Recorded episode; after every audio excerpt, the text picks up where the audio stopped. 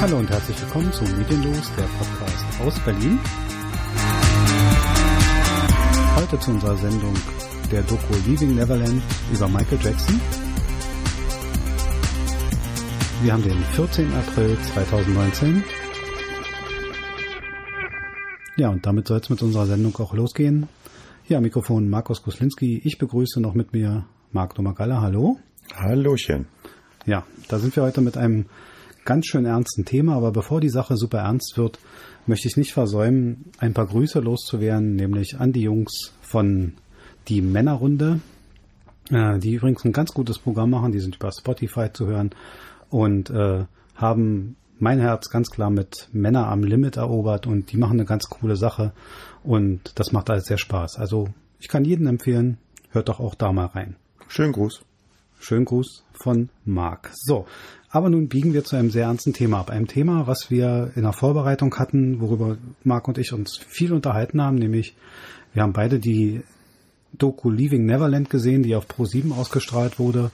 Da gab es auch noch einen entsprechenden Vorbericht und als diese Doku erschien, ging es ja auch viel durch die Medien und viele haben sich darüber unterhalten und hatten dann das Thema Michael Jackson, Missbrauch und so weiter.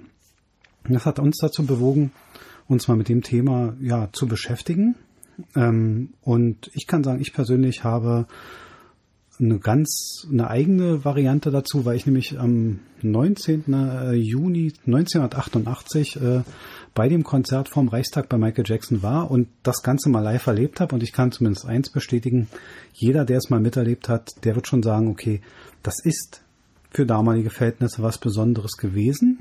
Und auch, wenn man sich die damaligen Eckdaten, man konnte im selben Jahr für 24 oder 26 Mark zu Herbert Grönemeyer gehen, der auch schon jemand war, aber ich hatte irgendwie mit viel Betteln und viel Zusammenkratzen müsste ich, glaube ich, 54 Mark für die Konzertkarte ausgeben. Das Open Air, das vom Reichstag, also das war schon ziemlich gewaltig. Und als man dann dahin kam und durch die ganzen Sicherheitskontrollen ging und so, also man hat schon gemerkt, hier wird was sehr, sehr Großes gestrickt. Hattest du irgendeine, irgendein Plakat? Gar ein T-Shirt, was Besonderes. Gar nicht. Ich habe mir nicht. Eine Lederjacke. Nein, überhaupt nicht. Zu der Zeit nicht mal irgendwas gekauft. Also heute kauft man sich ein Tour-Shirt oder sowas. Ich habe nicht mal da irgendwas gekauft. Schwarz gefärbte Haare mit Locken. Nein, auch nicht. Gar nicht. Es hätte auch nicht, äh, ja, es wäre schwierig geworden. Ja, also jedenfalls kann ich durchaus sagen, würde mich trotzdem nicht als Fan bezeichnen. Also ich fand das gut damals, es war unglaublich perfekt, also ich mochte Konzerte immer und, und damals wie heute. Und an Perfektionismus war das, was da äh, äh war, nicht zu überbieten. Ja, das also, ist, das ist ja in vielen anderen Dokumentationen auch immer wieder rausgekommen, dass er Perfektion äh, hervorgehoben hat, zelebriert ja. hat. Wenn ihm was eingefallen ist, äh, dann war es egal zu welcher Tages- oder Nachtzeit. Ne? Ja, und das hat man da auch gemerkt. Ähm, man hat äh, wirklich gesehen, dass das, äh, dieses Konzert wie eine Uhr läuft. Und nun muss man wissen, dass wenn so ein Konzert losläuft, das ganze Licht und so nicht mehr per Hand gesteuert wird. Das ist wie wie eine Zeituhr. Das heißt also, der, alle, alle Background-Sänger, alle Tänzer, alle, die müssen wie mit einer tickenden Stoppuhr da stehen und müssen ihre Einsätze haben. Weil wenn das Konzert läuft, lässt sich nichts mehr unterbrechen. Jede Unterbrechung, die wird gespielt, die ist gar nicht da. Hm. Kein, nichts lässt sich da stoppen vom Licht oder von, vom Feuerwerk und also das ist schon sehr perfekt und wenn man sich damit mal befasst, das ist schon sehr faszinierend. Meinst du, das war damals auch schon genau ja. so? Ja. Also ich meine, Perfektion war bei ihm das A und O. Das hast du ja bei vielen Künstlern hm. oder bei vielen Genies, die, denen man das auch nachsagt. So ein hm. Fred Astaire, dem hat man ja auch immer nachgesagt, wenn, wenn da irgendwas, eine Kleinigkeit nicht gestimmt hat, dann musste alles nochmal gedreht werden. Du kriegst das nicht abgestimmt, weil du hast äh, beim Konzert keine Stichworte. Also diese ganze, der hat ja wirklich mit Licht, mit Feuerwerk, ja, ja. damals schon mit, mit riesigen Aufwand, mit Kranfahrten und der hat ja mit einem riesigen Aufwand gearbeitet und nicht nichtsdestotrotz manchmal, wenn man Aufnahmen sieht, die aus seinem Rücken heraus auf die, mhm. aufs Publikum zeigen, wenn man darauf achtet, dann sieht man manchmal so Uhren mit Timecodes, die da laufen, die ganze Zeit, die mhm. durchlaufen. Und auch die Sänger und, und Background-Sänger und so weiter haben in ihren, in ihren Papieren nicht nur Noten, weil das brauchen die nicht. Die können mir nicht erzählen, die brauchen die Noten, um da zu singen. Das ist alles klar, was die da singen.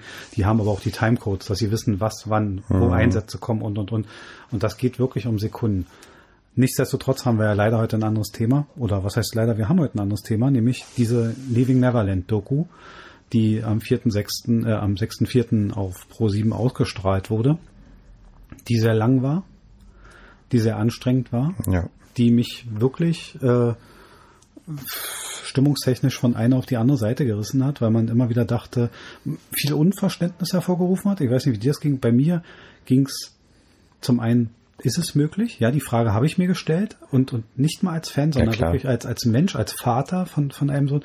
Mir gedacht, Wie hätte ich gehandelt? Hätte ich das überhaupt für möglich gehalten?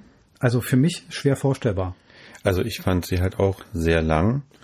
Äh, ich habe sie auch anfangs mit meiner Frau und meiner Tochter zusammen geguckt. Die haben dann irgendwann auch das Interesse daran verloren, äh, was ich ein Stück weit auch verstehen kann, Ja. weil es war teilweise sehr langatmig und ja auch ein Stück weit einseitig äh, Ja. berichtet.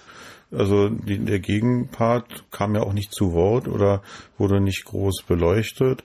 Die Frage ist, wer zu Wort, also hätte er sich zu Wort gemeldet? Die Frage ist in so einem Vorfall oder in, in so einem Vorwurf, hätte, würde sich wirklich jemand, der in dem Verdacht des Kinderschändens, was ja das äh, durchaus war, oder der des sexuellen Missbrauchs an Minderjährigen, hätte der sich überhaupt dazu geäußert? Der hätte sicher schnell zur Variante, jeder, hätte nicht nur Michael Jackson, hätte wahrscheinlich zur Variante gegriffen, er äußert sich dazu nicht.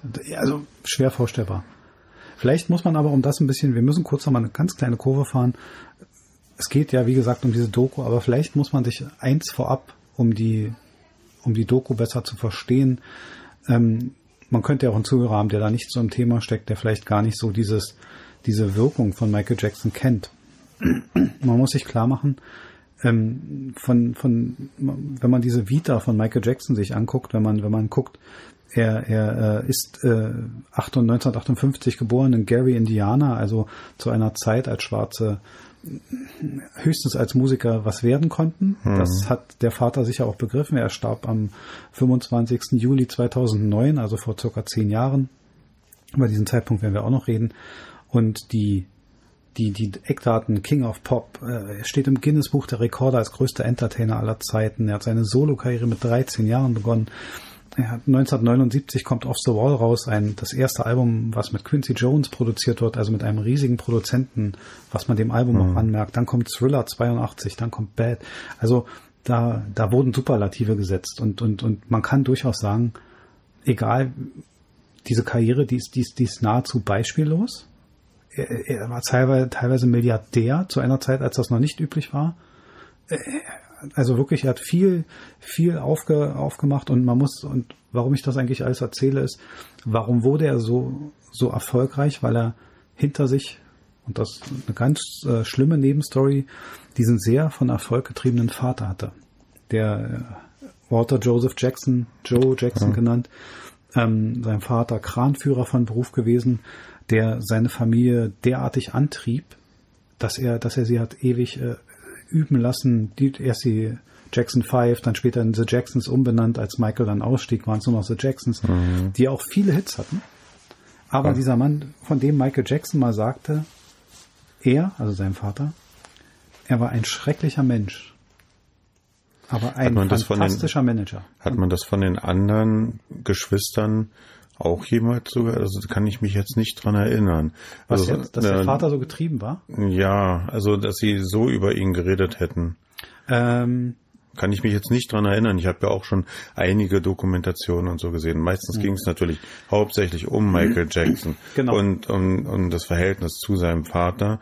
Aber da ging es auch eigentlich immer nur darum, dass Michael Jackson die das Opfer war. Also ich habe nie gehört, dass Michael Jackson selber gesagt hätte, naja, er hätte meine, meine anderen Geschwister geschlagen oder also, Ja, wo- also ich will das jetzt auch überhaupt nicht anzweifeln, dass, dass, dass das irgendwie, äh, dass Michael Jackson das erfunden hätte oder also das wäre Blödsinn. Nein, nein. Aber ähm, ich habe nie richtig wahrgenommen, dass die anderen sich so drüber geäußert hätten, dass der Vater zu ihnen so gibt- gewesen wäre. Es gibt leider zwei, oder was, ja auch wieder leider, ich sag mal so schön leider dazu, es gibt zwei Aussagen von, von Joe Jackson, der eine Prämisse lebte, die er immer wiederholt hat, und seine Prämisse war immer, Kinder sollten ihre Eltern fürchten. Das war sein, sein Lebensmotto.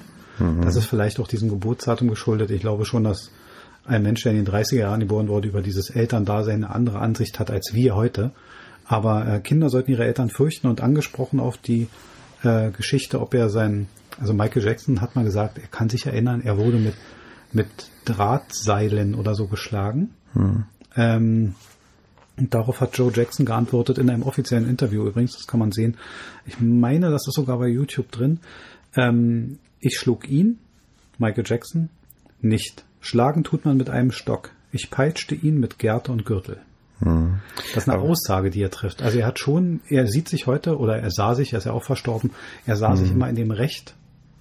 Ich habe diesen Erfolg erzeugt. Aber was ich, was ich halt meine, ist, äh, normalerweise gibt es ja in diesen, wenn ich das mal so als Familienschicksal oder so, mhm. äh, häusliche Kindsmissbrauch oder so, ähm, äh, wenn ich das mal so bezeichne, ist es ja häufig so, dass eigentlich immer der Älteste am meisten drunter leidet und nicht, nicht der Jüngste. Das Nesthäkchen ist ja meistens noch, wird ja noch meistens mehr geschützt. Ja, und der Älteste, von dem wird immer am meisten verlangt, dass er die Vorbildfunktion für die mhm. Jüngeren auch ist. Und der muss meistens also, die Freiheiten auskämpfen, die die anderen bekommen. Genau. Und ähm, das, man hört sowas nicht von Janet Jackson zum Beispiel. Genau, ne? zum Beispiel, also das, das ist das, oder von den anderen Jackson-Brüdern. Auf der anderen Seite ist vielleicht, wir besprechen heute einen Fall über Missbrauch und wenn man vielleicht ist dieser Blick in diese Familie hinein sehr wichtig, weil wenn man zum Glück keine persönlichen Erfahrungen damit hat, aber wenn man über Missbrauchsfälle redet, dann hat man immer eine Gemeinsamkeit. Es gibt entweder Gewalt oder Missbrauch, der schon mal stattgefunden hat. Mhm. Also wenn es, wenn man überhaupt einen Marker ansetzen kann, wenn man sagen kann, okay, man hält es zu einem gewissen Grad für möglich und auch ich bin da nicht ganz frei von, bin ich ehrlich, ähm, dann muss man sich auch klar machen, dass Michael Jackson aus einem Milieu kam, was mit Gewalt durchaus konfrontiert war. Was, das geschah dort. Und deswegen ist es von mir so angesprochen. Ähm, auf jeden Fall eine Sache und, und die beiden Protagonisten der, der, der Doku, Wade Robson und äh, Jimmy Safechuck, James Safechuck, ähm, berichten über ganz konkrete Fälle. Und eine Frage und, und das sage ich gleich mal vorab. Ach ja, eine Sache müssen wir erwähnen, weil wir es ja veröffentlichen. Wir werden natürlich, weil es in die Zusammenhänge gehört, hier Markennamen nennen. Diese haben nicht den Sinn der Werbung, sondern sie dienen einfach der, der Darstellung der eigentlichen Geschehnisse, die einfach mit Marken zusammenhängen, die mit Werbung zusammenhängen. Dementsprechend, wir machen da also keine aktive Werbung und auch nicht jede Frage, die wir hier stellen werden, wird ein Anzweifeln oder unsere persönliche Meinung sein. Was wir auf jeden Fall tun werden, ist ähm, die Zweifel, die diese Doku durchaus bot, die werden wir ansprechen. Einfach weil eine Seite, nämlich der Betroffene oder der beschuldigte Michael Jackson, gar keine Stellung mehr dazu nehmen kann. Das haben andere für ihn auch getan, aber darauf werden wir im Laufe der Gespräche noch darauf kommen. Ähm, vielleicht ganz am Anfang, wir haben Michael Jackson dargestellt, wir sollten uns auch kurz die Zeit nehmen, die beiden Personen ähm, darzustellen, die die Hauptanteile in dieser Doku hatten, nämlich Wade Robson und James Safechuck.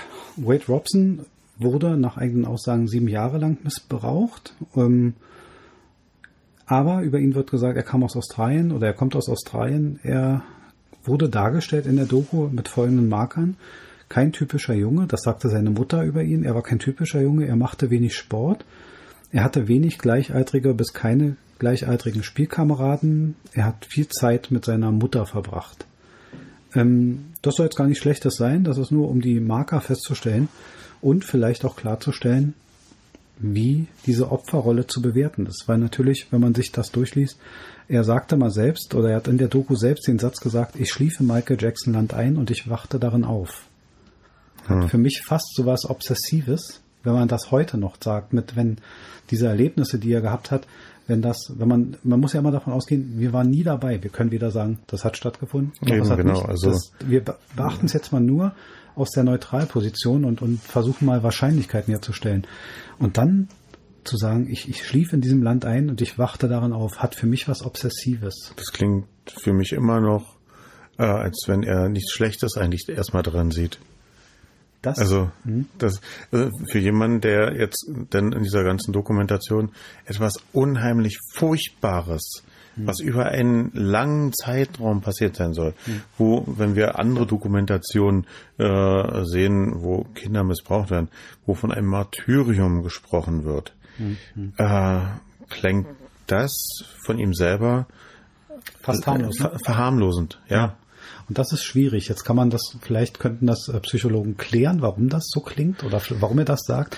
Es hat trotzdem was Komisches und für uns als neutrale Betrachter, was, was wirklich, meine Frage ist, könntest du dir ein, ein freies Beispiel, von mir aus kannst du da einen Sport nennen oder sowas, aber könntest du statt Michael Jackson etwas einsetzen und ich sage, ich schlafe in dem und dem Land ein und ich wache darin auf?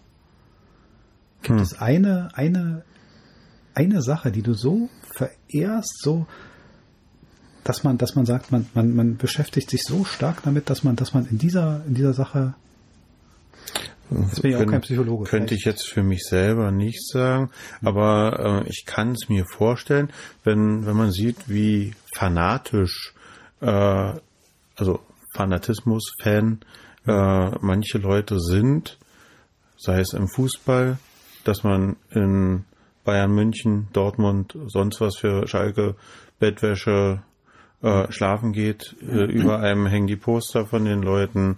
Äh, äh man hat die, äh, heutzutage gibt es das ganze Fan-Merchandise. Äh, wenn man aus dem Haus geht im Winter, hat man den, den entsprechenden Schal um und Trikot. Also du meinst, und dass, ein, dass, ein, dass ein stark anhängender Fußballfan durchaus in seinem Kopf hat, er schläft im Borussia Dortmund, Bayern München, whatever Land ein und er wacht darin auf?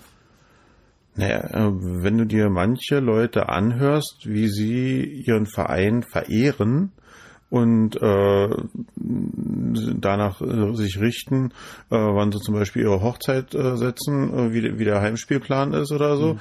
also ähm, wie, wie die Prioritäten gesetzt werden, gibt es bei einigen Fanatismus, Dann der, der so ja weit geht. gar nicht so unnormal, wie ich es denke. Nö. Wie ich jetzt sage, vielleicht gibt es das doch hochzahliger, als ich denke. Und gerade so. natürlich in solchen Bereichen, wo es Idole gibt. Hm. Ich fand, ich persönlich, aber vielleicht ist es auch eine Neigungsgeschichte, ähm, ich persönlich fand diese Aussage fast ein bisschen obsessiv. Also, also für mich fast ein bisschen obsessionsartig zu sagen, ich schlafe in dem Land ein und ich wache darin auf. Ist aber aus meiner Sicht, ich möchte es gar nicht bewerten, hm. nur so als, als für mich klang es so hm. und wie viele Sachen für mich das werde ich nur öfter sagen, es klang für mich so und so. Ich habe den Eindruck, es ist so und so, weil ich weiß es auch nicht. Aber ich habe keinen, keinen gegenteiligen Beweis. Man kann nur Sachen gegeneinander stellen. Ich möchte ganz kurz Ich finde ja, ich finde das auch gar nicht so schlimm, weil ähm, weil man also die die Sache, dass man sagt, ich wache, äh, gehe in dem Land schlafen und wache auch in dem Land auf. Es ist ja für denjenigen äh, etwas zufriedenstellendes anscheinend ja auch. Weil genau. es ist, ja deren, deren Lebensziel oder so, äh, mhm mein, mein Gott, eine Nonne äh, geht, äh, geht auch zu Bett mit einem Gebet, äh, dass sie ja. Gott nahe ist und wacht morgens auf und äh, betet dann, dann wieder. Also das ja. ist das ist dann äh, ist jetzt ein bisschen ja, aber ein schwieriger Vergleich. Also nee, ist kein schwieriger Vergleich, das ist sicher ein interessanter und, und, und auch ein Vergleich, auf den ich jetzt nicht im ersten Rutsch gekommen wäre. Aber du hast schon recht. Das ist ein Lebensstil, auf den man sich ausrichtet. Oder man verschreibt sich einer Sache. So etwas gibt es ja. Es gibt ja Menschen, die sich irgendeiner Idee verschreiben. Und anscheinend hatte sich Wade Robson dieser Idee verschrieben in einer, in einer Sache. Man muss vielleicht auch das, äh, ganz kurz um die Darstellung komplett zu machen, der Vater ist Bauarbeiter gewesen oder war Bauarbeiter teilweise. Er war Obst- und Gemüsehändler und die Mutter hat immer im betreffenden Betrieb oder im betreffenden, in der Selbstständigkeit des Vaters mitgearbeitet. Die Mutter, wenn mir die Bewertung, das war die rothaarige Frau, wenn ich diese etwas kleinere der beiden, wenn ich das äh, mhm. äh, noch richtig in Erinnerung habe, jedenfalls die rothaarige Frau, die hatte auch sowas, sie hat zwar mal gesagt, sie persönlich war kein Fan und so, aber es wirkte doch alles immer sehr, als wenn sie dieser ganzen Sache doch zugetragen war zu der Zeit, als wenn sie diese, diesen ja. Erfolg, den, also diese Tatsache, dass sich, dass sich ihr Sohn mit einem Weltstar zusammen äh, äh abtat, schon das, genoss. Ja, natürlich, man kann, man kann sich präsentieren und man kann dann mit im Rampenlicht stehen. Und, und da habe ich auch ein, hatte, und wenn man jetzt mal so weit geht, warum, jetzt kommt eine der ersten Fragen, warum in diesem Milieu? Weißt du, also Michael Jackson war steinreich, er hatte, er hatte alle Möglichkeiten gehabt. Er konnte mit einem Schnips sagen, ich mache das und das. Er konnte einen Privatflieger besteigen, konnte in, in wenigen Stunden an einem anderen Ort auf dieser Welt sein. Er konnte alles ausleben, was er wollte. Und er, er greift dann in dieses, ich will jetzt nicht den nicht böse, aber es hatte in dieses Redneck und White Trash Milieu. Und warum ausgerechnet Australien? Ja. Also, also gut, okay, jetzt sagen wir mal ganz strategisch gedacht, so weit am Ende der Welt eigentlich strategisch auch eine ganz gute Idee. Ähm, wäre eine Möglichkeit. Will ich jetzt noch gar nicht, aber wir machen mal die Beleuchtung kurz weiter. James äh, Safechuck, der andere, äh, wurde so beschrieben. Ich, ich habe es geschrieben, ich habe es mir so notiert, Einzelkind trotz Geschwister. Weil James Safechuck ist ein Nachzüglerkind innerhalb der Familie. Er hat Geschwister, die sind aber deutlich älter als er, sodass sie nicht mehr im Haushalt leben. Die Mutter hat einen starken Kinderwunsch, der Vater lässt seine Vasektomie rückgängig machen und und und. Also auch da gab es, ich will es mal nett sagen, interne Spannungen. Und wenn ich mich noch richtig erinnere, hat die Familie ja. auch, auch in der Zeit, wo, wo sich James Safechuck mit Michael Jackson äh, abtat, durchaus auch, äh, also die Mutter und der Mann hatten Probleme und, und die haben Ja, das hatten sie ja wieder auch gesagt und genau. haben das auch eigentlich erstmal versucht von dem Jungen also, fernzuhalten, ne? Der Unterschied von James Safechuck zu Wade Robson ist aber, Wade Robson vergötterte Michael Jackson. Hm. James Safechuck eigentlich nicht. Er hat die Pepsi, dieses Pepsi-Commercial gemacht und als sie bei ihm filmen wollten, hatte er gar keine Michael Jackson Poster an der Wand. Die Filmteams mussten kommen und haben sozusagen sein Zimmer umgestaltet, damit es da nach einem Fan aussah. So ja. ist die Deutung. Okay, also er ist also per se erstmal kein Riesenfan gewesen. Also das heißt, in der, in der Dokumentation sind zwei relativ verschiedene Charaktere, nämlich ein Wade Robson, der Michael Jackson verehrte, der einen, einen Tanzwettbewerb gewinnt, als obwohl er gar nicht dran teilnehmen darf. Er gewinnt dann, er kriegt den Kontakt zu Michael Jackson und James Safechuck, der den Kontakt bekommt durch ein Pepsi-Commercial, durch eine Werbung über Pepsi. Ja, ne? aber also, jetzt, also ich würde jetzt das mit den, mit den, mit den Postern auch nicht so als äh, Beweis da sehen, dass er jetzt nicht der große äh, Fan von ihm war. Mhm. Also, äh, ich meine, du weißt das ja auch, wie es in deiner Jugend war. Du hast ja bestimmt auch verschiedene Musiker gehört oder fandest verschiedene äh, Sportler oder so gut oder wie auch immer äh, und dann hängt nicht von jedem äh, ein Poster da drin. Nein. Und es ändert sich dann halt auch meinetwegen im Laufe der Jahre irgendwann. Ne? Also ich hatte einen Kati Witt Poster, konnte ich nicht aufhängen, aber die konnte ein prima Spagat. War ein anderes Thema. Weißt du, das ist, das ist schwierig. Auch man hat jeder hat seine Vorlieben. Ganz kurz, also wie gesagt, wir haben die beiden Personen jetzt mal kurz dargestellt. Das ist mir wichtig, weil man muss ähm, sowohl beim auf der eventuellen Täterseite wie auf der eventuellen Opferseite, finde ich, geht es immer am Ende darum, man muss die Milieus dahinter zumindest mal gehört haben. Weil die fließen irgendwie in die Beurteilung mit ein. Irgendwas ist immer mit den Milieus dahinter auch zu, hat das was zu tun. Und in der Doku werden Aussagen getroffen. Ich habe mir so ein paar Sachen rausgeschrieben und wir können einfach mal darüber diskutieren oder wir werden einfach mal ansprechen, ob wir das für möglich halten. Ähm, Safechuck macht dieses Pepsi-Commercial und wird laut eigener Beschreibung danach in den Trailer, also in den Wohnwagen von Michael Jackson eingeladen und geht dorthin. Und jetzt müsste man sich mal fragen, was, wenn es stimmt, wenn die Vorwürfe stimmen, wie soll man diese Einladung sehen? War das eine Art Casting, um das Kind kennenzulernen, um dann eventuell darüber nachzudenken, äh, es zu missbrauchen? Wenn man diesen Faden mal hm. spinnt. Dann das, das kann man doch nicht nur von, von so einem Moment in so einem, so einem ja. äh, Trailer da also guck mal, genauso, wenn man will auch immer Volksnähe von äh, von den solchen Superstars haben mhm. und äh, man will, äh, man, die finden es alle immer ganz toll, wenn man sich mit ihnen fotografieren lässt. Dann ja. äh, also man, man verlangt es von den Stars ja auch, dass sie für, für ihre Fans da sind. Ja. Und wenn dann einer mal sagt, okay, komm, ich zeig dir mal hier ein bisschen was am Set und so, äh, Ganz, ja, gut, jetzt ist eine, ist eine Tour am Set vielleicht was anderes als das, als, als das Verbleiben von Zeit in einem, in einem abgeschlossenen Wohnwagen.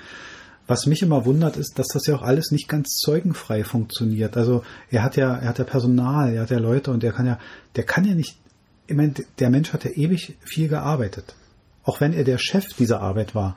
Aber auch auf, auf seine Arbeit waren ja andere angewiesen. Er, er, wenn er sich die Zeit genommen hat, mit, mit diesem James Safechuck in seinen Trailer zu gehen, dann muss der irgendwem Bescheid sagen und sagen, so, hier ruht mal die Arbeit für eine Stunde. ich habe jetzt mal diese und diesen Termin oder da muss es Leute gegeben haben, die mal Mitwisser waren. Und mir wird dieses Ja, du kannst mir auch nicht sagen, wenn der aus seinem Trailer rausgekommen ist, standen schon fünf, sechs Leute da ja. und äh, oder wenn er von seiner Neverland Ranch da irgendwie einen äh, Fuß vor die Tür machen wollte, äh, dann waren da schon die ganzen Paparazzo da. Also äh, ja. Er konnte doch nichts alleine quasi Kaum. machen. Und, und was aber interessant ist, im Zuge dieser Geschichte gibt es die Frage, ähm, die Mutter, und da ist auch die Frage, man hat sich also irgendwelche Gedanken gemacht aus, aus, aus seinem Mutterdasein heraus, hat gefragt, ob das denn okay ist, wenn er da mit dem, mit, mit Michael Jackson im Trailer ist. Und dann gab es die Antwort von einem Mitarbeiter, Michael Jackson wäre wie ein neunjähriger Junge. Erstmal finde ich, hätte ich als, als, als Elternteil mit so einer Antwort ehrlich gesagt wenig anfangen können und ich hätte viele Fragen gehabt. Also wenn mir ein Mitarbeiter desjenigen, mit dem mein Kind gleich in den, mhm. in den Trailer verschwindet, gesagt hätte, Michael Jackson ist wie ein neunjähriger Junge, hätte ich viele Fragen. Und das war, war, das zu dem, war das zu demselben Zeitpunkt, wo der da drin war? Also, weil, ja, es war wohl vorab, bevor er diesen, diesen Wohnwagen bestieg. Und da hat die Mutter wohl gefragt und dann einer der Mitarbeiter wohl diese Aussage laut ihrem. Das sind ja auch Angaben, die sie tätigt. Da war ja kein Mitarbeiter, der es bestätigt. Aber ich das war harmlos, das aber teilweise auch schon.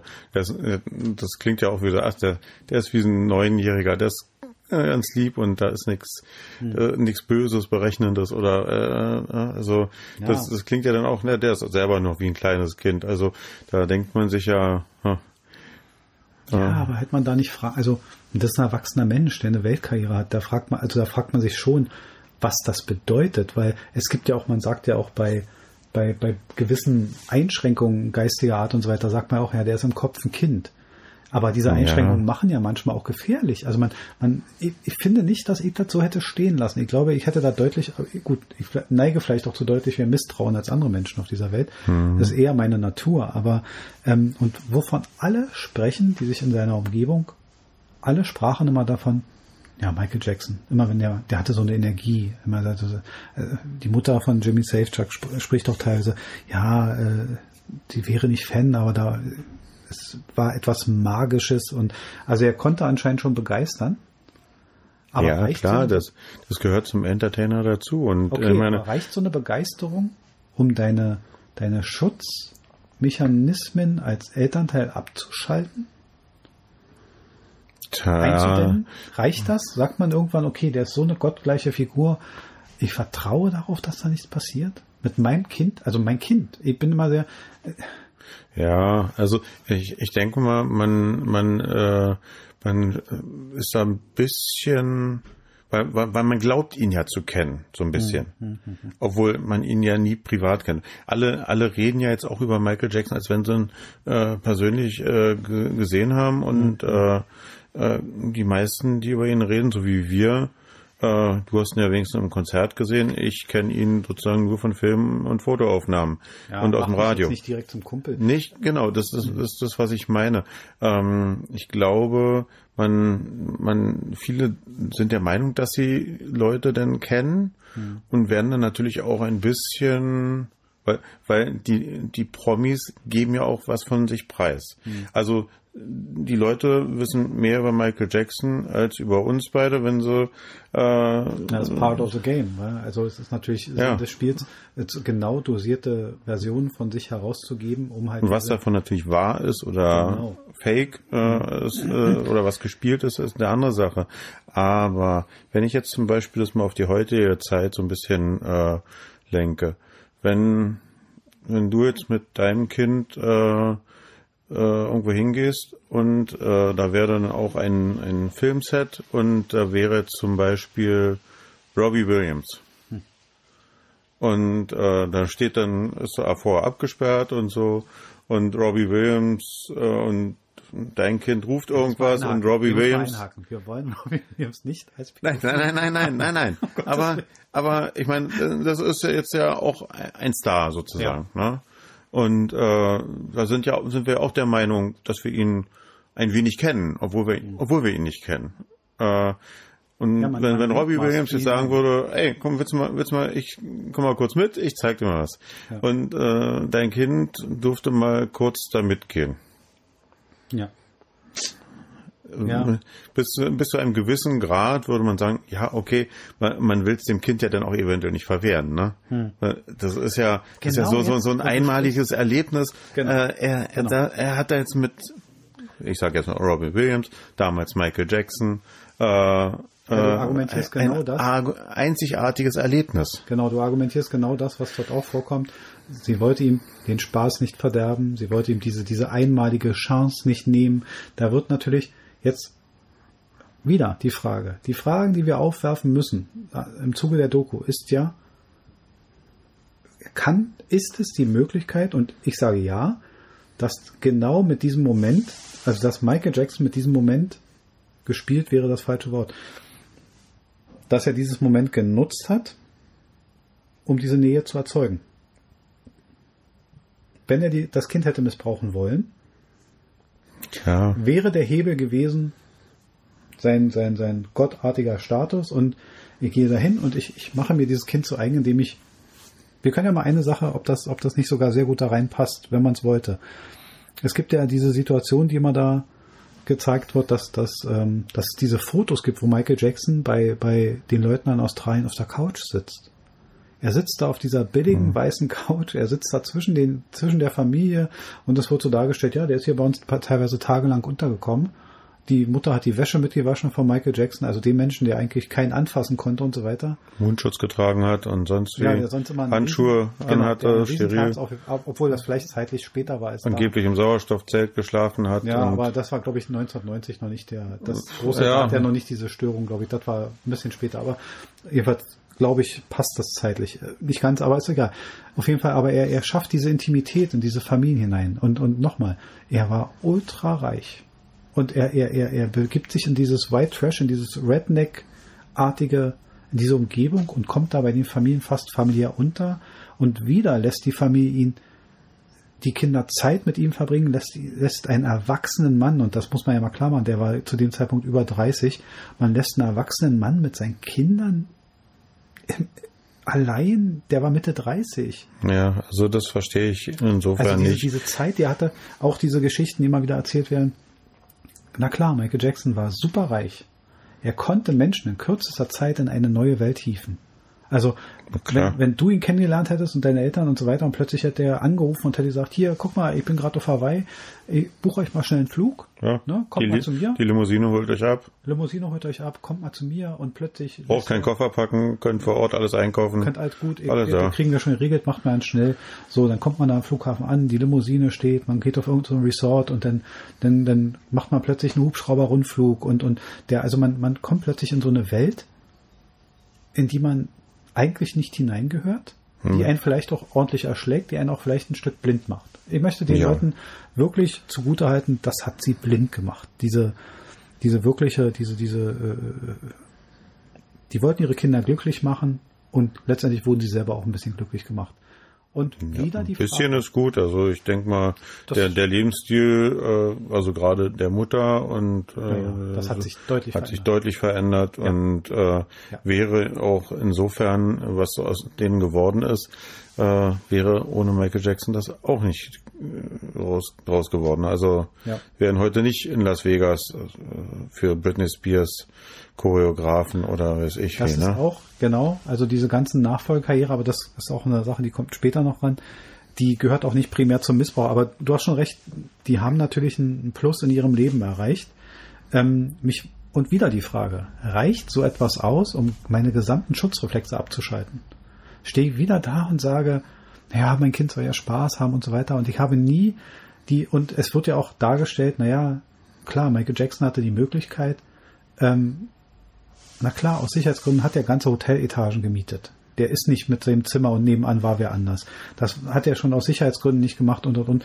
Aber spätestens, wenn ich als, also wenn mein Kind in seiner Nähe ist und da übernachtet womöglich in dem Zimmer und ich werde plötzlich in einem anderen Flügel des Hotels untergebracht. Oder also nee, das, da ist doch, da muss doch jede Alarmglocke angehen. Ja, nee, da hört's auf. Also, genau. dass, dass man meinetwegen tagsüber sagt, okay, ähm, ich gebe, äh, bringe mein, mein, mein Kind zur Neverland Ranch, äh, da ist quasi Kinderbetreuung auch, mhm. ne? Mhm. Äh, und das waren ja auch meistens die Kinder nicht alleine. Also es waren ja auch häufig andere Kinder da, so da wie waren es immer viele. Kinder, da waren Und Mitarbeiter. äh, das kommt einem ja dann so vor wie Kinderbetreuung. Äh, Menschen, denen geht's da gut und Aber mal angenommen, angenommen, äh, diese Kinder, lassen wir mal den Gedanken zu, weil wir auch das Gegenteil wieder nicht wissen.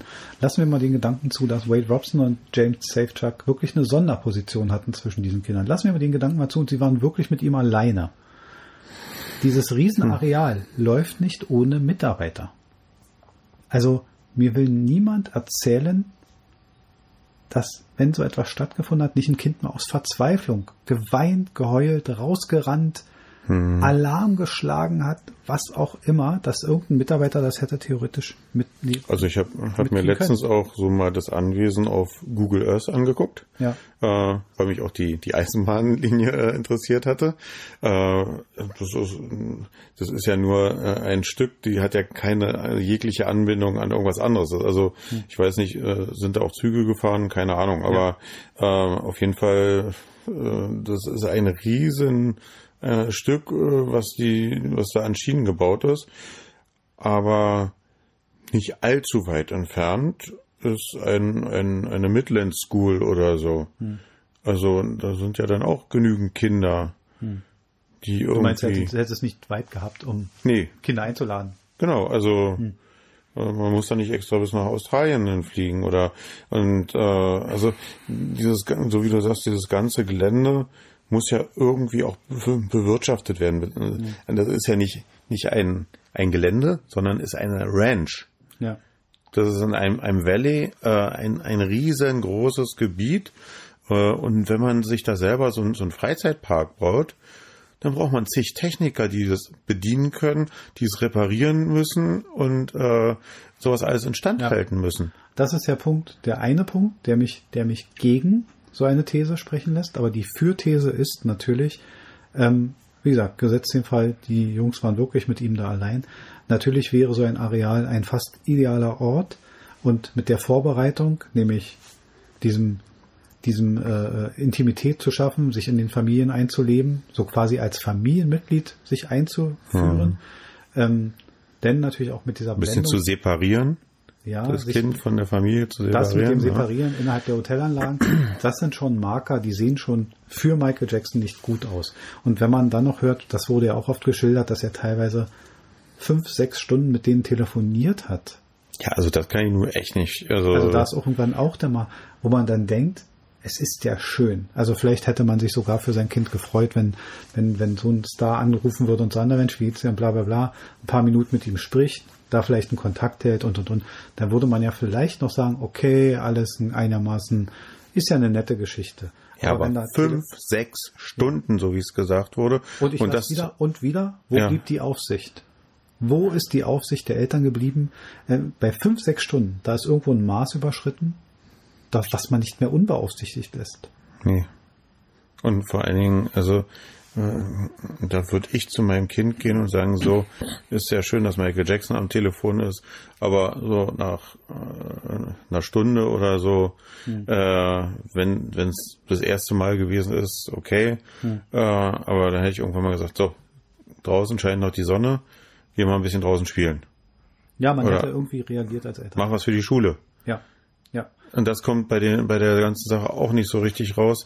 Wo, wo sind die beiden dann zur Schule gegangen dann? Also ja. haben sie Unterricht gehabt oder das verstehe ich jetzt auch, habe ich auch Ja, nicht ja, so diese, ganz. diese teilweise sehr langen Phasen, wo die da bei Michael Jackson gelebt haben wollen auf der Neverland Ranch, da frage ich mich auch, wo war, wie du sagst, wo war Schule, wo war normales Leben, wo war Erziehungsarbeit, wo war oder wo und- sie unterwegs waren. Genau. Er, er war ja auch ständig auf Tour irgendwo, Genau, genau. wo sie dann ja angeblich auch mit dabei waren und aufgetreten sind. Und da muss ich sagen, dass einer der Einwände, wo, wo Jan Böhmermann in seinem, er hat in seiner Folge, die You Are Not Alone heißt, bei Fest und Flauschig gesagt, was ihn am meisten fasziniert ist, das grandiose Zeitmanagement.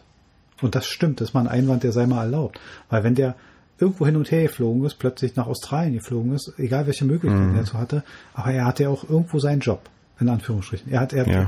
wie gesagt, er war oft auf Tour, er hat Promo, er hat dies, er hat das, er, hat, er muss ja so, so ein Musiker, gerade in der Form, in der, in der Position, der Weltstar-Position, der hat ja Termine. Das ist ja. Ja. alles nicht aus dem Nichts.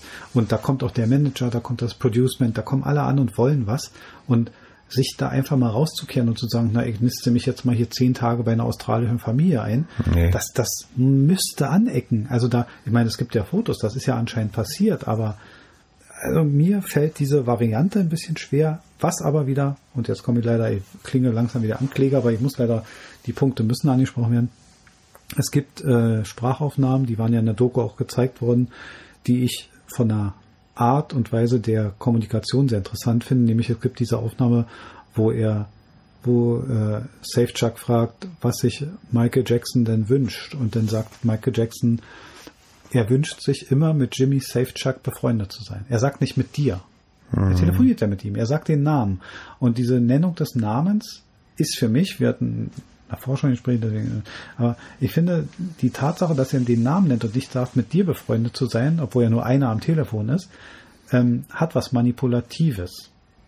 Hm. Diese Form der Gesprächsführung ist manipulativ. Das muss ich leider mal wenn man sich mit, mit Kommunikation beschäftigt, dann, dann ist es weiß auch jeder Verkäufer lernt das. Klingt so ein bisschen wie, als wenn man auch selber in der dritten Person von sich dann so spricht. So. Ja, aber er redet ja über also. ihn, er redet ja über ihn, aber, aber das ist, ja. ist auch so ein Verkäufertrick, sie so ein bisschen zu sagen, ja, immer wieder viel den Namen zu nennen. Das, genau, das erzeugt ja, Wertschätzung klar. und so. Das lernt man ja ganz gerne. Und das ist, was mir aufgefallen ist. Das jetzt, das sagt überhaupt nichts, das ist eins der Indizien und jetzt haben wir ein paar zusammengetragen. Es macht ihn trotzdem nicht zu einem, zu einem Schuldigen, auch wenn man jetzt einige Punkte aneinander rein kann, weil es gäbe genauso viele Gegensprechpunkte. Hm. Und zu denen ganz kurz, also man guckt so ein bisschen da rein.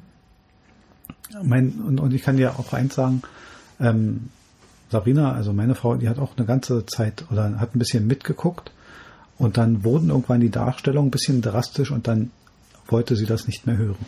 So.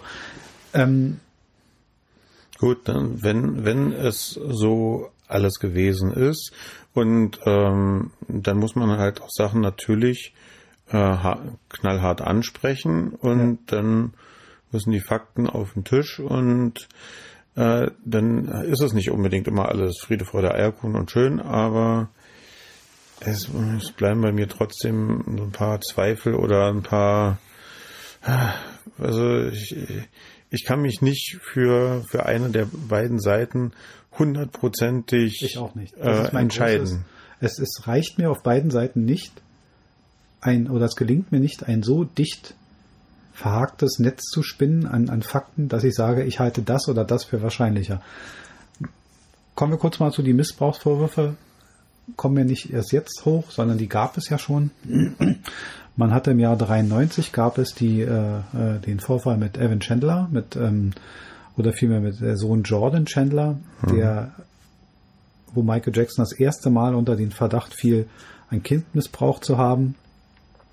Es gibt äh, es gibt einen Prozess und äh, man man ermittelt und es gibt Tonbandaufnahmen von Evan Chandler, dem Vater des Sohns, der ja ich würde es mal nett sagen, der Michael Jackson auf den, auf seinem Anrufbeantworter erpresst. Mhm. So. Ähm, diese Aufnahmen existieren, die sind auch da. Also da wäre, also meine, mein erster Reflex war, als ich das gehört habe, mein erster, meine erste Handlung wäre, wenn ich zu Ohren kriegen würde, dass mein Sohn missbraucht worden wäre, dann wäre meine Mitarbeit Richtung Behörden nahezu grenzenlos. Mhm. Das wäre mein Interesse. Und aber anscheinend, äh, ich, vielleicht liegt es auch am US-amerikanischen Entschädigungs- und Verklagesystem. Ähm, am Ende, wie endet die ganze Geschichte? Man, man einigt sich auf eine Abfindung, die beträgt 22 ja. Millionen Dollar. Also die Familie Chandler war gut raus, kann man ja. mal so sagen. Und das Verfahren wird eingestellt, weil nicht, man, wir reden immer noch von Kindesmissbrauch, von einer Straftat. Mhm weil die Staatsanwaltschaft nicht weiterkommt, weil alle beteiligten Parteien ihre Mitarbeit untersagen. Für mich ein komisches System. Es handelt mhm. sich um eine Straftat, die im Ernstfall in Deutschland nicht mal der Anzeige bedarf. Kriegt die Behörde davon zu erfahren, muss sie muss ermitteln. Ermittelt werden, so. genau. Und ich gehe davon aus, dass in den USA gar nicht so viel anders. Jetzt ist die Frage, da ist ein, da war die Polizei beschäftigt, später beim späteren Prozess, auf den wir gleich kommen, ging es sogar bis zum FBI. So. Also, beim ersten Prozess kann man sagen, die Eltern haben sich vielleicht mit Geld schweigend in, in Schweigen bringen lassen. So. Ja, man kann das als Schweigegeld sehen, Ja. äh, wenn man wenn man es auch so drehen will, dass äh, Michael Jackson es getan hat, dann ist es aus Sicht von Michael Jackson Schweigegeld, äh, dass sie nicht weiterreden. Ähm, andersrum, dann äh, daran, daran erkennt man aber auch eventuell, wie jemand moralisch gestrickt ist. Also Ich habe auch ganz ich- großes ich- Problem mit der Tatsache. Ich glaube auch hier wieder nicht, dass mich Geld dazu bringen könnte, die Ermittlungen fallen zu lassen. Dass ich eine, dass eine Entschädigung, aus welchen Gründen auch immer, am Ende, es gibt ja bei uns auch das System Schmerzensgeld. Das macht Ja. die Schmerzen ja nicht Ja. weg. Das ist ja Quatsch. Also es erzeugt ja ein nachträgliches Entschädigen, gibt es ja bei uns in Deutschland auch im Rechtsauffassungssystem. Aber das kann nicht im Sinne von von einem Missbrauch sein, dass die Eltern nachher eine Summe aushandeln und ich gehe ja mal davon aus, dass nicht Jordan Chandler das äh, zu 100 Prozent auf sein Konto überwiesen gekriegt hat. Ich glaube, die, auch hier wird sich der Lebensstandard der Familie Chandler durchaus äh, nach oben entwickelt haben. bestimmt. Es gibt einen weiteren Prozess, deutlich später, nämlich zehn Jahre später, 2003 bis 2005 gibt es einen Prozess, der diverse Vorwürfe gegen Michael Jackson hat, des Missbrauchs und an, an, an Minderjährigen. Und das wird ermittelt. Und das wird nicht nur ermittelt von der Polizei, sondern auch das FBI ist beteiligt. Die Gerichte machen eine fortwährende Arbeit. Es finden Durchsuchungen in der Ne- Neverland Ranch statt. Ähm, es wird kein belastendes Material gefunden. Jetzt gehe ich davon aus, wie mächtig müsste Michael Jackson sein im Zuge von, ich glaube, es ging um 10 Vorfälle und um 14 Anklagepunkte. Ähm, man kann sicherlich einen Menschen, der über so viel Geld verfügt und der sich Anwälte leisten kann, die gute Kontakte haben, als sehr mächtig einschätzen. Ob das aber im Zuge eines solchen Rechtsverfahrens einen, einen Sinn hat, würde mir ein großes Misstrauen in die US-Justiz abbringen, weil Also ich, ich glaube jetzt nicht, so wie, wie es aus amerikanischen äh, Serien oder so dann gezeigt wird, dass der, der reiche Mogul, der Kokainboss oder weiß ich was, äh, den, den Sheriff und sowas alles unter seinen Fittichen hat. Wenn ich jetzt sehe, wie viele Leute äh, da die Neverland Ranch äh, auseinandergenommen haben, um Beweismaterial zu sichten, äh, dass da alle Polizisten geschmiert gewesen wären, alle FBI-Agenten oder weiß ich wie, ähm, und die, die das danach dann weiter äh, beurteilt haben, Und aufgenommen haben. Da, so, so viel kannst du doch gar nicht denn schmieren, äh, da, dass, dass dieses System ausgehebelt Ich wird. Nicht mal als Michael Jackson. Ich möchte fast eine Wette darauf eingehen, dass bis heute aus dieser Durchsuchung Asservate irgendwo abgelagert sind. Bestimmt, ja. Ja. Und wir haben heute die Möglichkeit der DNA-Beweise. Ja. Wir könnten also heute noch Ermittlungen durchführen. Also einen was auch immer gearteten Fleck kannst du heute noch deuten und einer DNA zuordnen, wenn Ja. du möchtest. So. Was ist denn mit den Sachen zum Beispiel, wie äh, einer der beiden gesagt hatte, dass Michael Jackson den Pornofilme und sowas alles vorgeführt hätte Mhm. Genau. und mit denen die Sachen teilweise gemacht hätte oder wie auch immer. Ähm, äh, das hätte doch auch irgendwie Also ich glaube, bei einer gefunden werden Durchsuchung, müssen. wenn da eine adäquate Anzahl von Pornofilmen, die ein Erwachsener durchaus besitzen darf. Also Ja. das wäre ja nichts Illegales, aber man hätte schon im Zuge so eines Vorwurfs natürlich mal gesucht, was sind das für Filme? Sind die in irgendeiner Form vielleicht zumindest fragwürdig inhaltlich und und und.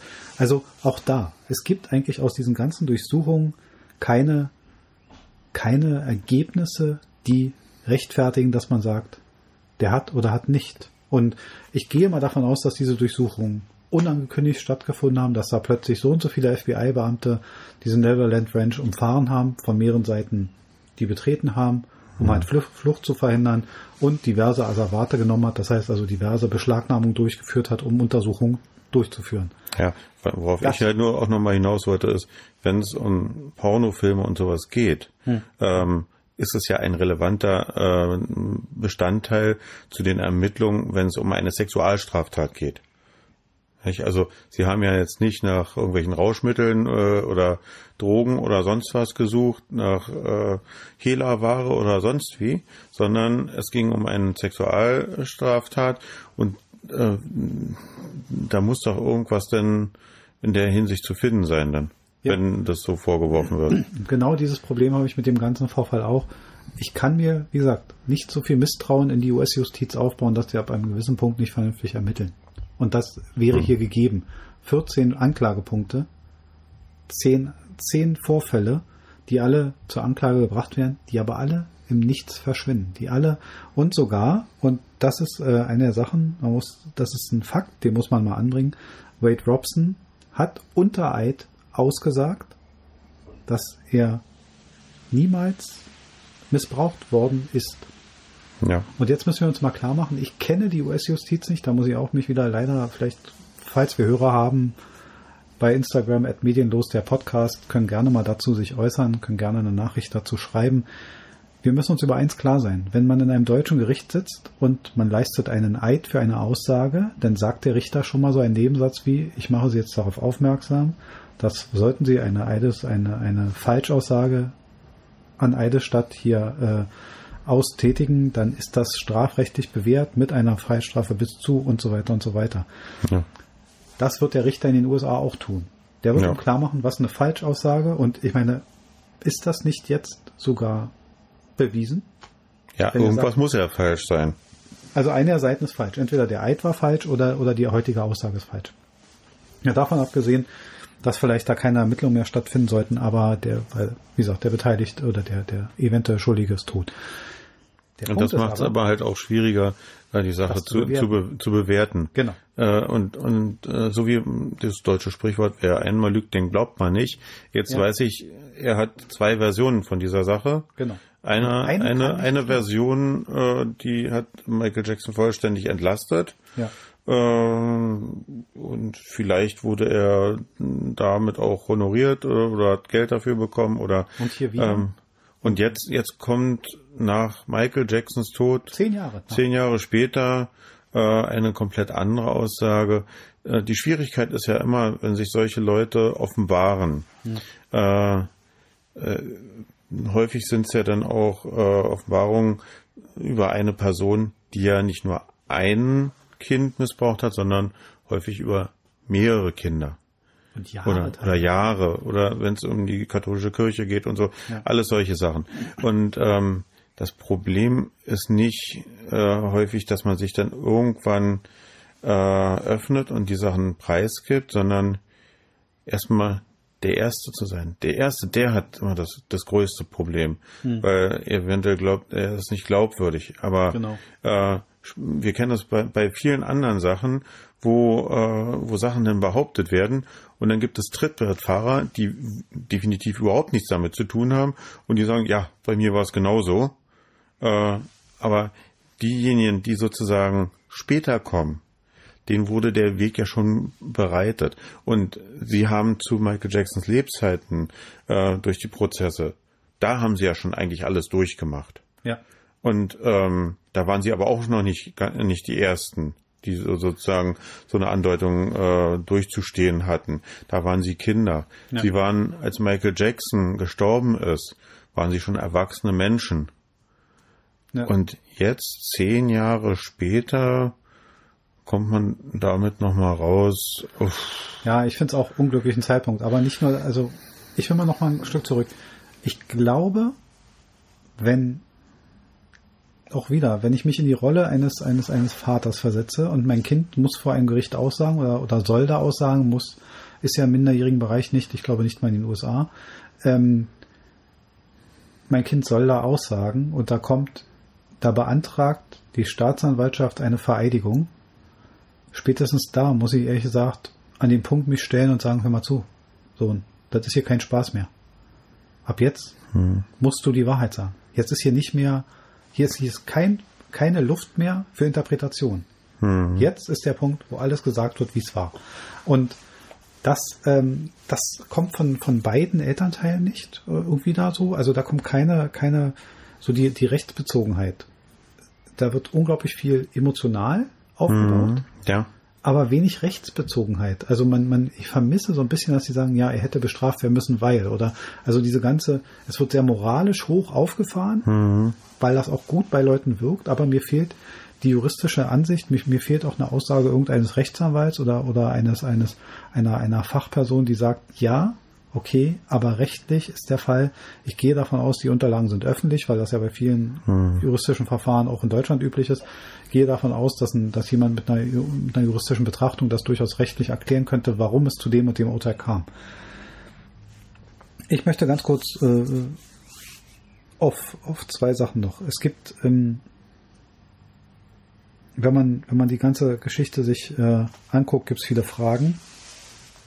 Ähm, eine meiner Fragen, die ich mich, die mir die ganze Zeit im Kopf rumkreist, ist, hätte Michael Jackson zwei Wesen haben können, konnte er, hätte er uns eine Harmlosigkeit vermitteln können und ein anderes Wesen haben können.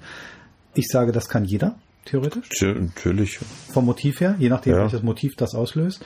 Und ähm, jetzt kann man die Aussagen auch wieder bewerten. Priscilla Presley und die Mutter seiner zwei Kinder, die ja diese Krankenschwester Debbie Anyway, egal, no, no, no. vergessen, egal, äh, behaupten ja, oder hat äh, zumindest die eine Frau hat ja behauptet, äh, ganz normalen Geschlechtsverkehr mit ihm gehabt zu haben, was man ja nie sich vorstellt, wie du sagst, der Mensch, der angeblich immer eine Maske trug und alles steril immer, sein musste, oder steril sein musste, der im Sauerstoffzelt schlief und so weiter, der hat äh, plötzlich äh, ist schwer vorzustellen. Oder die beschriebenen Sexspielchen ja. von den beiden Jungs. Äh, also passen eigentlich nicht zu dem Bild, was man. Was man, aber das kann ein vermitteltes Bild sein. Also will jetzt nicht, auch da wissen wir nicht, ob es wirklich, wir, kein Mensch hat in jedem Sauerstofftank schlafen sehen. Die Masken hat man gesehen und seine Vermackung, die kam vielleicht auch als ganz, aber am Ende führen mich diese Fragen auf zwei Hypothesen, auf zwei Richtungen. Und jedes Mal ist jemand anders schuld, aber ein, ein Teil ist immer schuld. Und zwar, Hypothese 1 ist, die Eltern haben den Umgang geduldet, weil sich ihre eigene Situation stark verändert hat, finanziell und ja. lebensumstandsmäßig, stark verändert hat plötzlich und eventuell vielleicht, wenn sie den, die Vermutung hatten, vielleicht haben sie ein späteres Erpressungspotenzial gesehen. Hypothese. Das, das äh, habe ich sowieso vermutet, äh, allein schon äh, wenn, wenn ich dran denke, äh, Du, wir hatten drüber geredet und meintest du, ja, damals, okay, mit den ganzen, mit Anrufbeantwortern mhm. war es damals schon relativ einfach, dann einfach mal ein Gespräch mit aufzuzeichnen und ja. so. Ähm, aber trotzdem, äh, wer, wer macht denn sowas? Ja, ich habe gesagt, dass vielleicht, man muss dem vielleicht entgegenhalten und, und, und meine Meinung dazu war, wenn es sich beim Gesprächspartner um eine Person handelt wie, wie Michael Jackson, dann neigt man vielleicht aus Sammlungsgründen oder aus, aus Bewahrungs- und Archivierungsgründen schon mal dazu, vielleicht ein Telefonat, auch ein unwichtiges aufzuzeichnen, weil man, weil man das aufheben will. Also kurzes Beispiel, es gibt einen, ähm, als es die gefälschten Hitler-Tagebücher gab, äh, hat man bei dem, bei dem Journalisten Heidemann, der die ja angeblich entdeckt hat, 5000 Kassetten gefunden. Hm. Der hat also quasi jedes Gespräch mit Konrad Kujau aufgezeichnet nachher, ob es da um, um Magenverstimmung ging und um sonst was. Der, der hat wirklich alles aufgezeichnet. Um sich also, abzusichern. Vielleicht, aber aus Archivierungsgründen. Er war halt Reporter. Er war halt Reporter, es war ein beruflicher Reflex, glaube ich. Aber hier denke ich. Ja, aber das ist eine Privatfamilie. Das war äh, Phantom. Das war Phantom. Ich sag dir ganz ehrlich, ich glaube, das war Phantom. Das war Bewahren und man wollte nachher vielleicht und vielleicht auch nicht ganz ohne geschäftlichen Blick sagen, Vielleicht hätte man die ein oder andere Anrufbeantworterkassette mit harmlosen Inhalt für richtig Geld verkaufen können. Wahrscheinlich ja, gut, aber weißt du? ich meine, wenn im anderen Atemzug gesagt wird, dass äh, fast täglich fünf bis sechs Stunden telefoniert wurde, da werden ja irgendwann täglich die. Täglich wurde nicht gesagt, aber teilweise ja, aber, Telefonate geführt. Also, also dann, da muss dann, ja schon ein paar Mal die Kassette gewechselt worden. Ja, ne, also ja. Das. Und Hypothese 2, wie gesagt, das eine ist äh, Hypothese 2 wäre, Michael Jackson hat alle mit seinem kindlichen, harmlosen Tun so getäuscht, dass die Eltern keine Gefahr sahen. So. Das ist das, was ich ja vorhin auch meinte. Ja. Äh, das, äh, also ein kindliches Verhalten zeugt ja dann auch von Unschuld und dann sieht man nicht so gefährlich aus. so ein Klaus Kinski hat sich in der Öffentlichkeit anders gegeben. da hätten die Eltern da war nichts mit harmlos und da hätten die Eltern wahrscheinlich auch nicht gesagt, ja, oh, kannst bei dem schlafen. Ne? Ja. Ne, nehmen Sie ihn mit. Also, da, also da, da, hätten nur Eltern getan, die ihr Kind wirklich hassen. Aber, ja, glaube ähm, glaub ich auch. Und ich bin auch der Meinung, ähm, also ich will das mal so in, in so, so einen Zusammenhang bringen. Michael Jackson mit seiner Kindheit hatte garantiert, also ihm fehlte etwas in der Kindheit. Das haben aber viele Promis gemeinsam. Ja. Äh, das kannst du in, in anderen Bereichen sehen. Äh, so ein Cristiano Ronaldo hatte auch eine andere Kindheit als jeder normale, weil er vielleicht auch mehr trainiert hat oder generell mhm. Sportler, äh, die haben dann wenig Freizeit mit, mit anderen Kindern, werden relativ schnell in die Erwachsenenwelt hinein gedrängt und mhm. sollen auch äh, relativ schnell wie Erwachsene handeln und ähm, so professionell handeln wie Erwachsene. Und denen geht etwas flöten, was sie, äh, was sie vielleicht in dem Moment auch gar nicht noch äh, so wahrnehmen, aber äh, vielleicht später ihnen bewusst wird. Ja. Äh, insofern bin ich auch der Meinung, Michael Jackson war nicht vielleicht ganz normal, so wie man es äh, äh sagen will. Da bin ich mir ganz sicher. Ja, ja, ja, ja, nee, aber, aber ich, ich, ich will es jetzt gar nicht mal äh, so darstellen, dass er äh, nicht normal war, in dem Sinne, dass er ein Biest war oder äh, dass, äh, das, äh, sondern dass er vielleicht auch in seinem kindlichen Verhalten äh, das Unschuldige auch in den, den Kindern und Jugendlichen immer gesehen und auch gesucht hat, äh, die ihn nicht so wie sein strenger Vater verprügeln. Hm. Ähm, dass es für ihn eine grenzenlose Anerkennung ständig. Ja, dass ja. es für ihn eine heile Welt war. Vielleicht und, hat er das unschuldige Verhalten der Kinder auch gespiegelt.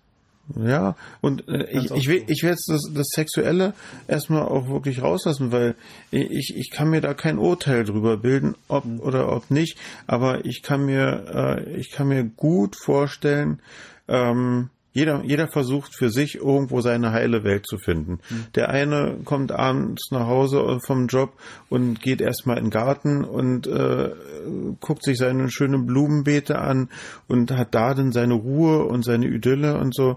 Mhm. Und die hatte Michael Jackson wahrscheinlich, wenn er sich äh, mit Kindern umgeben hatten, die ihm Spaß gezeigt haben, die Freude hatten, die gelacht haben.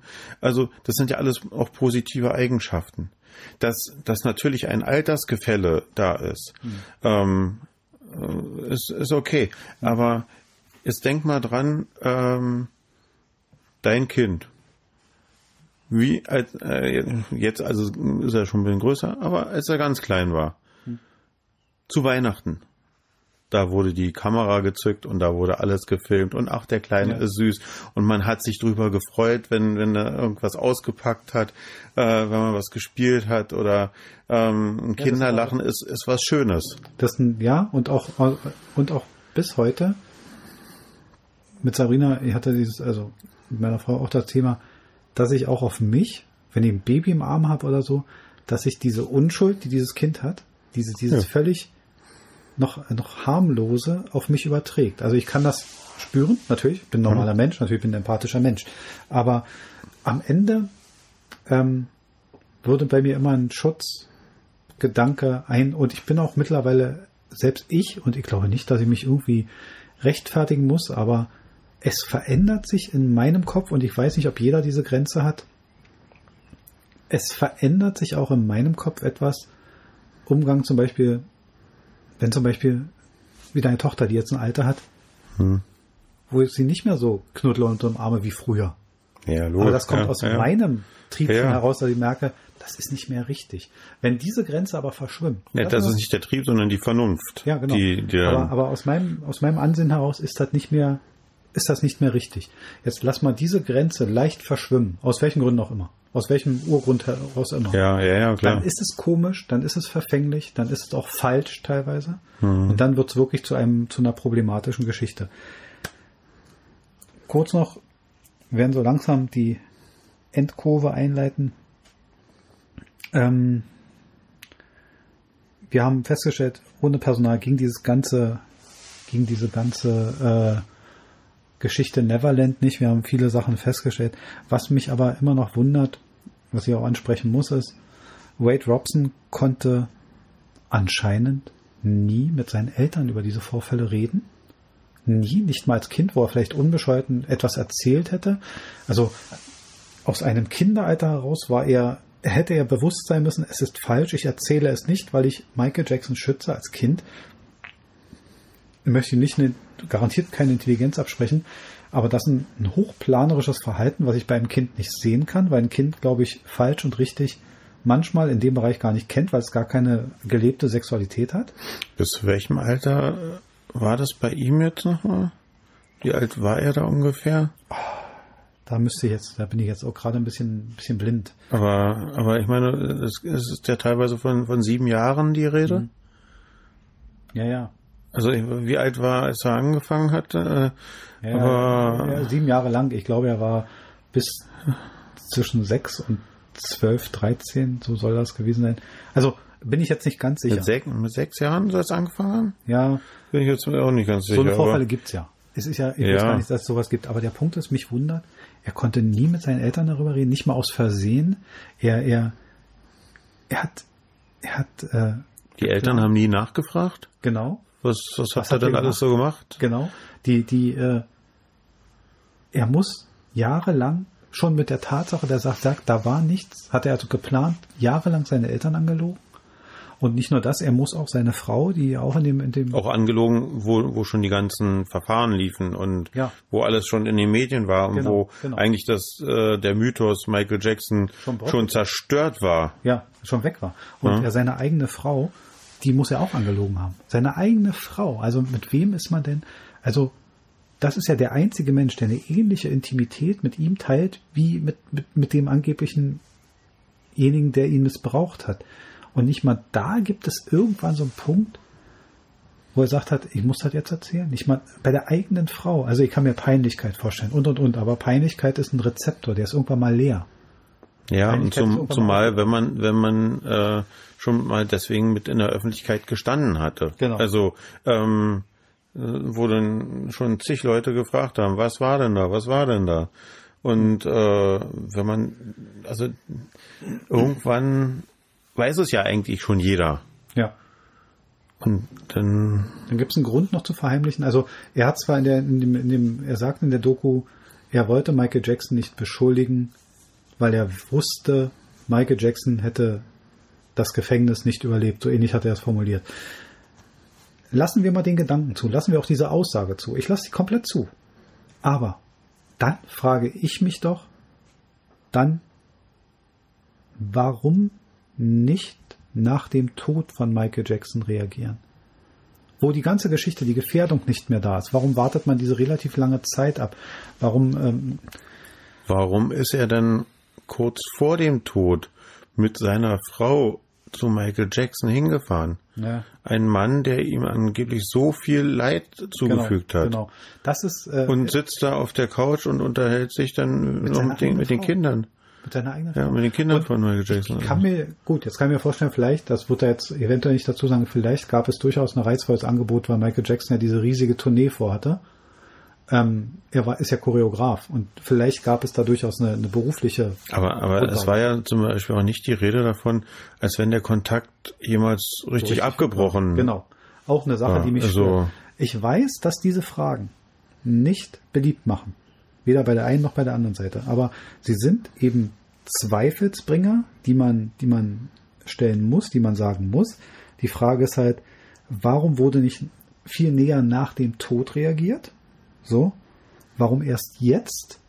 Warum vertraut sich Wade Robson nicht seinen, seinen, seinen wirklich engen Verwandten und seiner eigenen Frau an? Also der einzigen Person, wie gesagt, die so eine intime Nähe zu ihm hat, wie angeblich ja dieser Michael Jackson. Und am Ende der ganzen Geschichte, wenn man meine letzte wirklich Frage, die mich immer wieder im Kreis, immer wieder im Kreis, immer wieder im Kreis bewegt hat und auf die ich immer wieder kam, ähm, die, man muss sich die Frage stellen, wer sind die wahren Schuldigen? Und am Ende, tut mir leid, komme ich immer wieder auf die Eltern. Ja, so wie die Aussage von diesem einen Moderator, äh, der in dieser Dokumentation da gezeigt wurde, in diesem Moderatorenteam, äh, der gesagt hat, warum werden eigentlich die, die, die Erben von Michael Jackson verklagt? Also, äh, ja, und warum verklagt er nicht seine eigenen Eltern? Naja, Quasi, ne? Also, äh, weil das, das sind sicher, ob man Erben, man kann Erben zwar kostenmäßig zur Rechenschaft ziehen, aber ich bin nicht mal sicher, weil auch nicht in den USA gibt es eine Sippenhaft. Also du kannst nicht haften, Nee. wenn, man dann, wenn du nicht der Täter bist. Ich glaube, diese Geschichte, die ist zwar öffentlichkeitswirksam und die macht unglaublich viel Nachrichten, aber sie ist halt rechtlich auf völlig tönernen Füßen. Was mich aber ein, eine kleine Sache muss man erzählen, bevor wir zum Ende kommen, die, die, die sehr auf eine sehr traurige Art sehr beeindruckend fand, aber die vielleicht auch gegen, vorhin habe ich gesagt, ich traue diesem Rechtssystem nicht viel, nicht diese Nachlässigkeit zu. Ich traue ihm aber auch keine Perfektion zu. So, das ist, äh, kein Rechtssystem ist perfekt, aber ich glaube, das hat, ich glaube, ein Problem hat das amerikanische Rechtssystem und das ist das System der Geschworenen. Und es gibt eine Szene in der in der Doku, ähm, da sitzen diese diese Geschworenen wahrscheinlich ein Interview nach dem nach dem abgelaufenen Prozess und so und da hat wohl jemand äh, eine Frage gestellt, eine Anwältin, soweit ich weiß, und da kommt so eine resolute ältere Dame, die sitzt da so zwischen und sagt, sie hat diese Frage gestellt bekommen und dann hat sie sich gedacht, nicht mit mir, junge Lady, und ähm, da war für sie vieles klar und so weiter. Und der Rest der Jury, der so um sie herum ist, äh, belacht diese, diese Aussage. Ähm, mein erster, mein erster, erster, äh, meine erste Reaktion im Kopf war sofort, ihr wisst schon, dass es sich noch um Missbrauch handelt. Ja, Also mir fehlte ja. komplett der Ernst der Lage da drin, in diesem ganzen Dargestelle. Und das war der, einer der Momente, wo ich dachte, na, lässt sich so eine Jury nicht doch durch Publicity beeinflussen? Ja, Weil wir kennen logisch, aus schlechten Filmen, die werden abgeschlossen und die dürfen keine Nachrichten lesen und die dürfen keine, kein Fernsehen gucken und wir kennen das alles aus dem Film. Aber am Ende denke ich doch, der Druck aus der Medienwelt, der war gewaltig. Ja, ähm, selbst wenn sie da eingeschlossen sind und äh, äh, von den Medien abgeschottet werden. Sie haben ja Michael Jackson vorher gekannt. Ja. Und entweder waren sie jemand, der gesagt haben, Mensch, geile Musik, geile äh, Videos und und und, äh, super Show, so wie du es auch selber berichtet hast, Perfektion ohne Ende. Ja. Äh, oder ob da jemand sitzt, der sowieso farbige nicht mag oder äh, also insofern unvoreingenommen gehen sie ja dann trotzdem nicht rein, weil Michael Jackson war vorher bekannt. Ja, ja. Ja, die, die Sorge ist auch vielleicht ein Stück unbegründet, aber ähm, es gibt, also eins ist klar, jetzt wo wir zum Ende der Sendung kommen, ähm, der Punkt ist, wir können genauso viele Gründe für eine Täterschaft wie gegen eine Täterschaft aufbringen, wenn wir nur lang genug nachdenken. Fehler auf allen Seiten, obwohl für mich Fehler der Eltern am tragendsten sind, muss ich leider bei bleiben. Für mich fühlt sich das, was die Eltern gemacht haben, falsch an und wurde immer falscher, je länger man darüber nachdenkt. Spätestens das Egal, ob was passiert ist oder nicht. Genau. Spätestens das Separieren in einem Hotelflügel, wo ich nicht mehr auf mein Kind Zugriff habe, wann ich das möchte, da, da wäre komplett Schluss gewesen. Und da muss man sich eins, es ist aber auch genauso falsch, und das muss man leider auch sagen, dass sich die Medien, und letztendlich ist eine Doku eine, ein Medium, ähm, als Ankläger geriert. Also man kann als Reporter, muss man sich klar sein, an welcher Stelle man steht. Als, als Reporter berichtet man und bringt Sachen hervor, die man herausgefunden hat. Aber man muss sich klar sein, eine Redaktion ist eben dazu da, die Sinnhaftigkeit und die Inhalts, Inhalte zu prüfen. Zu hinterfragen. Zu hinterfragen. Auch, auch, auch durchaus ähm, zu ermitteln, auch wenn man denkt, man hätte alles herausgefunden. Und, so wie es jede gute Justiz machen sollte, man ermittelt nicht nur in Richtung Schuld eines Schuldigen, sondern auch in dessen Unschuld. Man muss immer alle Seiten abklopfen. Und das fehlt mir in der Doku, da muss ich ehrlich sein, die ist ein bisschen, ähm, und nicht zu, zuletzt hat man in der Doku auch schon relativ früh Fehler herausgefunden. Ähm, da wird von einem Missbrauch in der Zugstation in der Neverland Ranch gesprochen. Zum Zeitpunkt des Missbrauchs war dieser aber noch gar nicht fertig und gebaut. Ähm, und sogar die Baugenehmigung. Ich glaube, zum Zeitpunkt des Missbrauchs lief der Bauantrag. Das war schwierig. Ich finde auch die Darstellung von Michael Jackson immer äh, sehr schwierig, dass, dass ihm diese Neverland Ranch als absolut negativ und äh, spinnerhaft angelastet wird. Ich hatte dich ja dann auch danach gefragt, äh, wenn man sich in seine Lage versetzt, man kann nicht äh, einen Schritt vor die Tür machen. Überall sind Fotografen. Äh, jede Äußerung, die man äh, macht, je, jedes Hemd oder jeder Knopfloch, was irgendwo offen ist, wird dokumentiert und kommentiert. Ähm, also wenn man das Geld hat, sich so einen Rückzugsort zu schaffen. Und wenn es bei Michael Jackson so eine Neverland-Sache ist, er mag äh, an, andere äh, D'accord. gucken sich 10.000 Mal Dirty Dancing an. Und, ja, da sind wir total d'accord, Marc, weil letztendlich hat sich auch ein Mike Tyson eine riesen Villa geschaffen, wo man dann berichtet hat, ja, er hatte da ein großes Kino und eine Bowlingbahn und einen Billardraum. John Travolta hat einen eigenen Flughafen. Ja, da steht eine Boeing 737 vor Wo, wo andere eine Doppelgarage haben, er hat er eine Traglückhalle. Ja. Ja, also ich will das gar nicht, das sind Sachen. Sie können es sich leisten. Genau, und, und da finde ich nichts Schlechtes dran. Mag eine komische Sache sein für uns als Normalverdiener, ähm, aber äh, am Ende. Er konnte ja auch nicht in einen normalen Freizeitpark einfach nee. gehen. Der konnte nicht zu Disneyland, der hat schließen müssen. Oder was genau, also und dann, ja. dann, hätten sie auch wieder alle nur negativ darüber berichtet, ja. weil er einen Sonderstatus hätte, äh, dass er da alleine hingeht. Also ja. wenn ich wenn ich mir das selber bauen kann und jederzeit dahin gehen kann. Da müssen wir auch trennen, die Existenz von Neverland ist jetzt erstmal nichts Schlechtes. Dass es ein einer der idealen Punkte war, wo man hätte, wenn man missbrauchen wollte, natürlich ideale Voraussetzungen hatte. Das bleibt wieder auf der Negativseite stehen. Ja. Am Ende kommen wir zu keinem 100% Schluss. Wir können weder sagen, es hat stattgefunden, es hat nicht stattgefunden. Das wäre auch sehr vermessen, wenn wir das behaupten könnten. Aber man kommt immer wieder hin, man kann leider keine eindeutigen Gründe für und gegen. Gegen ihn spricht natürlich seine, seine Genese, sein Aufwachsen, seine, seine Gewalt, die er erfahren hat. Er, also da spricht alles dagegen. Dafür spricht, wenn man es denn dafür reden kann, vielleicht, dass er ein kindliches Wesen hatte, was ihm das vielleicht nicht mit vollem Schuldbewusstsein hat machen lassen. Ganz schwierig. Also viele Sachen passen nicht. Am Ende ist es ein Diskussionsthema ich bin aber auch nicht auf der Seite der, der Ultra-Fans, die sagen, ja, lasst Michael Jackson ruhen, er ist tot, er ist dies, er ist das. Nein, man darf schon, man darf sich schon Fragen stellen, aber leider werden diese Fälle ja auch nicht weniger. Wir haben mit Kevin Spacey, Bill Cosby, wir haben x so eine Fälle, da gab es einen englischen Moderator, der Kindersendung hatte. Also es gibt diese Fälle ja leider nicht wenig und im Zuge dessen finde ich es auch falsch, es äh, totzuschweigen. Aber muss man deswegen aber äh, seine Musik komplett aus den äh, Medien verbannen. Das tut man ja noch gar nicht. Das hat man in, Kanada, in Kanada äh, ja? waren einige Radiosender, die komplett äh, okay. seine, seine Lieder das rausgenommen haben. Das wird ein, vielleicht mal ein Folgethema. Wir haben auch schon darüber gesprochen. Das wird in einer der folgenden Sendungen eventuell mal Betrachtung finden, weil es ja mit R. Kelly, Kevin Spacey, Bill Cosby und und und viele dieser Möglichkeiten mhm. gibt. Also da werden wir uns die Frage stellen: Separiert man Kunst von der von der von der persönlichen Figur? Das wird aber ein Folgethema. Dann würde die Sendung hier ins Unendliche ausarten. Ja, das war unsere Sendung. Wir haben leider keinen Schluss gefunden, aber wir haben uns über viel unterhalten. Wir haben viele Fakten genannt. Hat mir trotz des, ja, kann man sagen, traurigen Hintergrundthemas trotzdem Spaß gemacht. Es war eine interessante Sendung, es war eine interessante Aussprache. Ich würde mich freuen, wenn Bewertungen über iTunes oder Apple Podcasts kommen. Natürlich am besten positive, wenn Meinungen geschrieben werden. Meinungen können gut, schlecht sein. Wir sind da sehr offen. Ähm, guter Kontaktpunkt ist Instagram, medienlos der Podcast. Da kann man uns anschreiben. Ich bin auch aktiv mit dem Antworten. Und ja, habe mich sehr gefreut. Hier war Markus Maria Goslinski. Mit mir am Mikrofon waren auch Marc Christina Domagalla. Und wir gendern jetzt ab sofort, bis es nicht mehr geht. Dankeschön. Tschüss, bis zum nächsten Mal.